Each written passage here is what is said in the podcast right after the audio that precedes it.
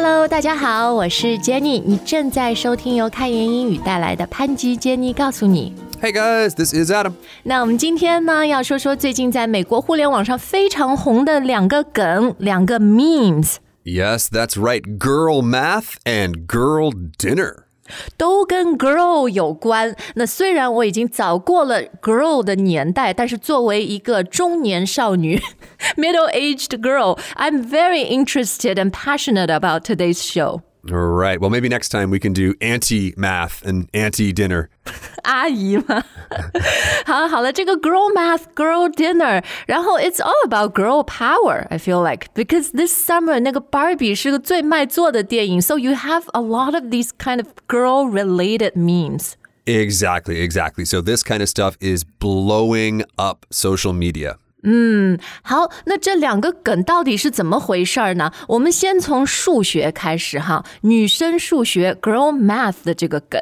呃、f i r s t of all, it's a trending TikTok thing, right? It's definitely trending on TikTok. And I think the best way to explain this is，我们就放几段音频，好吧？就是里面就是美国的这些女生，她们自己在解释什么是 girl math 女生数学。 Okay, let's let the girls speak for themselves.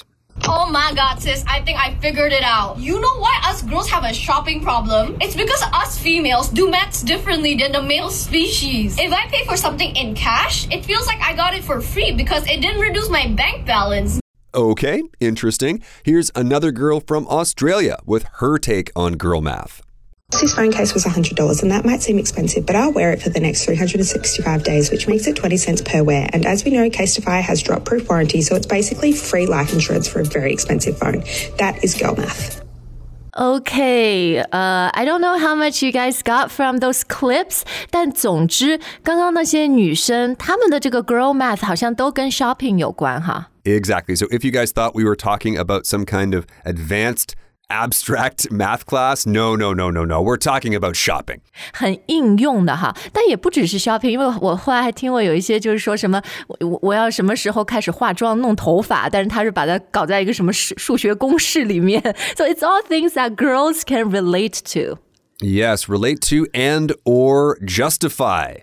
哎，对对对，因为如果大家去外网哈，你输 girl math 就好多好多的视频，短视频就是女生在说，比如我买了一个东西，它特别贵。Like one I saw was a this girl, she bought a really nice phone case, iPhone case，就是手机壳，但要一百美金，a hundred USD。但是呢，她说这个也不贵，因为这个非常耐用，我大概可以用十年，所以你算成每天，它就特别特别便宜。It's basically free。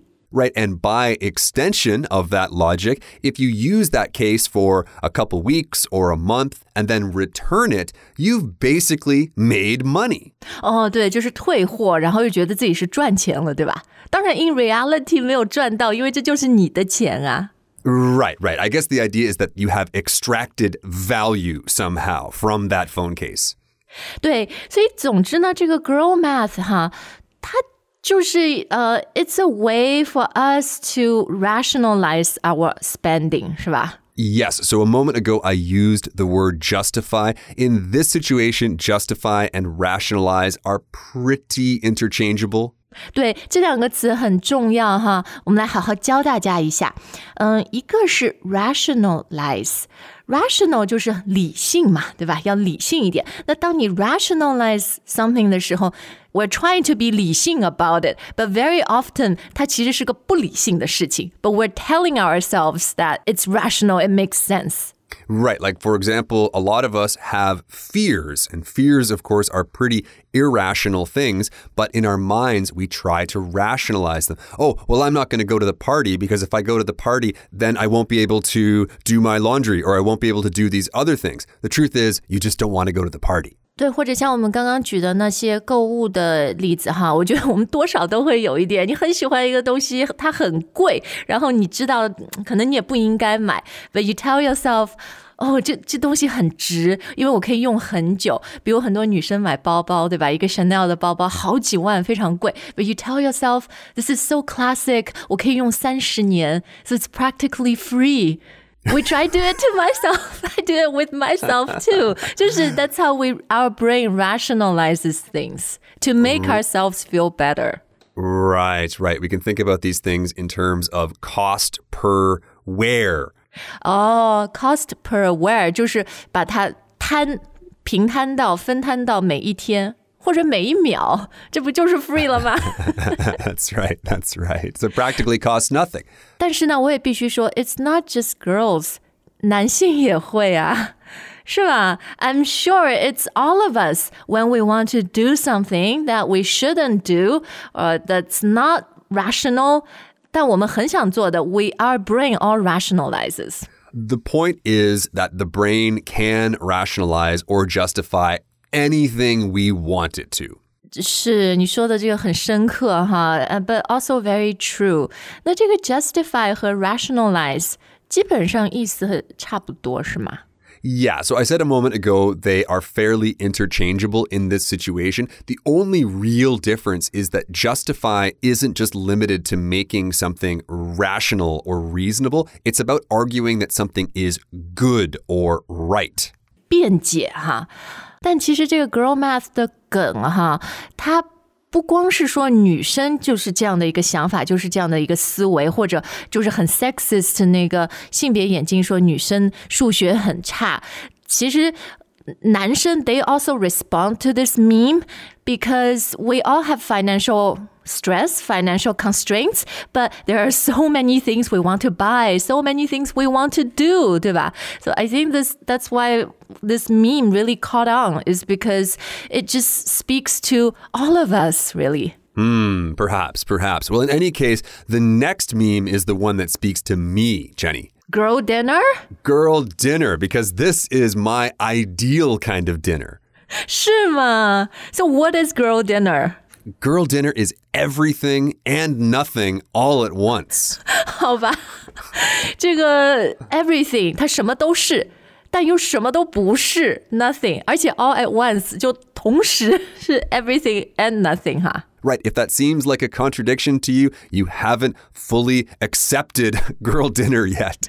好了好了，我们举一个 put it in more concrete terms，到底一个 girl dinner 是怎么样的一顿晚饭？女生晚饭？ Well, a great example is just a dinner that is entirely little snacks or appetizers. 哦、l i t t l e snacks，比如说。 呃，这个 Western context 可能就是一些什么小饼干啦、小 cheese 啦，然后那种呃什么午餐肉啊，这种 meats，还有一些 nuts，都是这种小小的东西，是吧？ Exactly. The point is that there really isn't any kind of main dish or theme. It's not like it's hamburger and fries or beef noodles.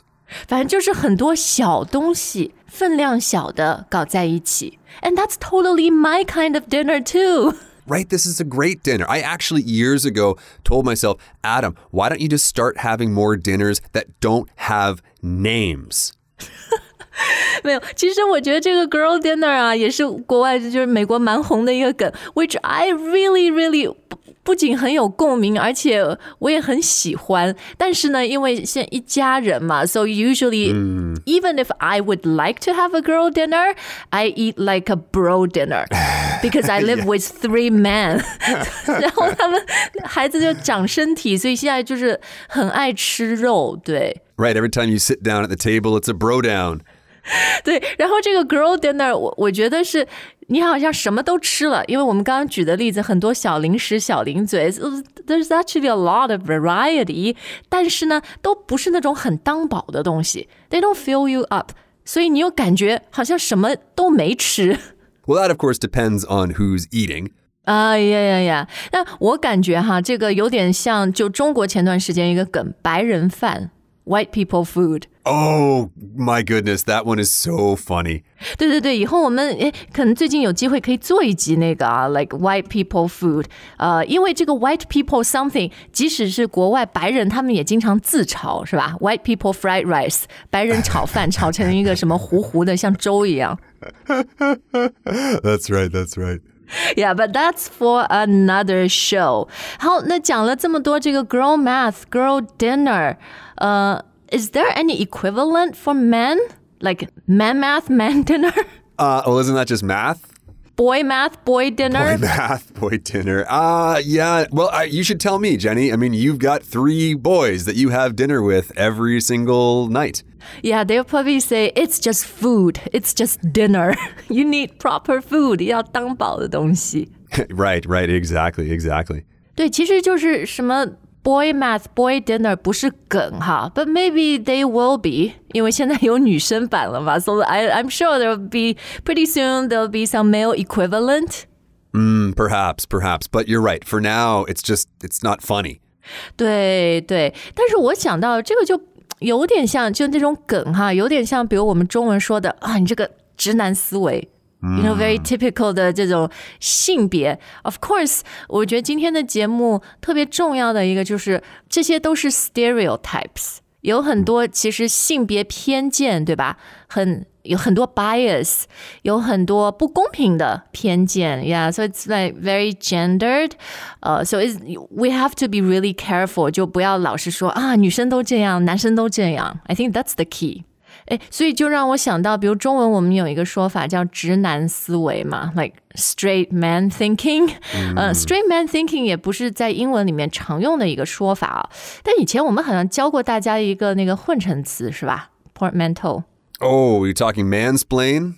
Yeah, yeah. So mansplaining stuff 就是用一个 once again，我们有很多 stereotype 哈， 成见觉得直男都这样想，mansplaining things to typically a woman。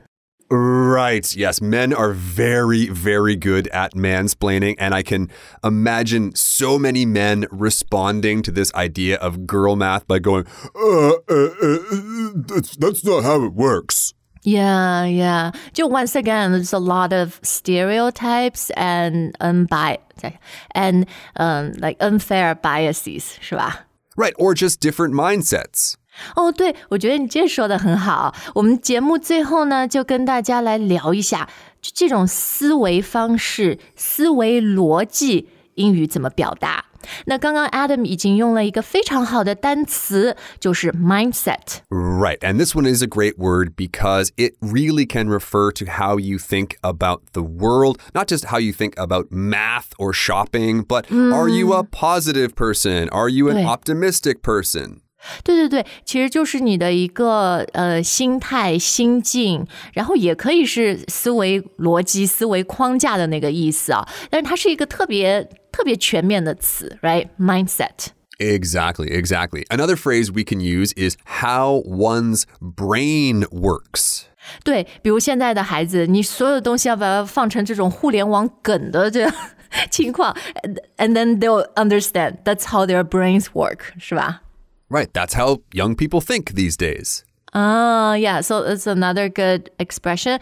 That's how one thinks. That's how I think. That's how you think. We all think differently. We have different mindsets. Right, exactly. One other phrase we use a lot here, or we tend to use a lot here at Open Language, and we get a lot of questions about, is how our brains are wired. Brains are wired. Wired 就是线，是吧？这个大脑里面的线是怎么连起连接起来的？ Exactly. And usually when we use this expression, we're saying that people's brains are wired differently. That's very true. Our ways of thinking can be very different.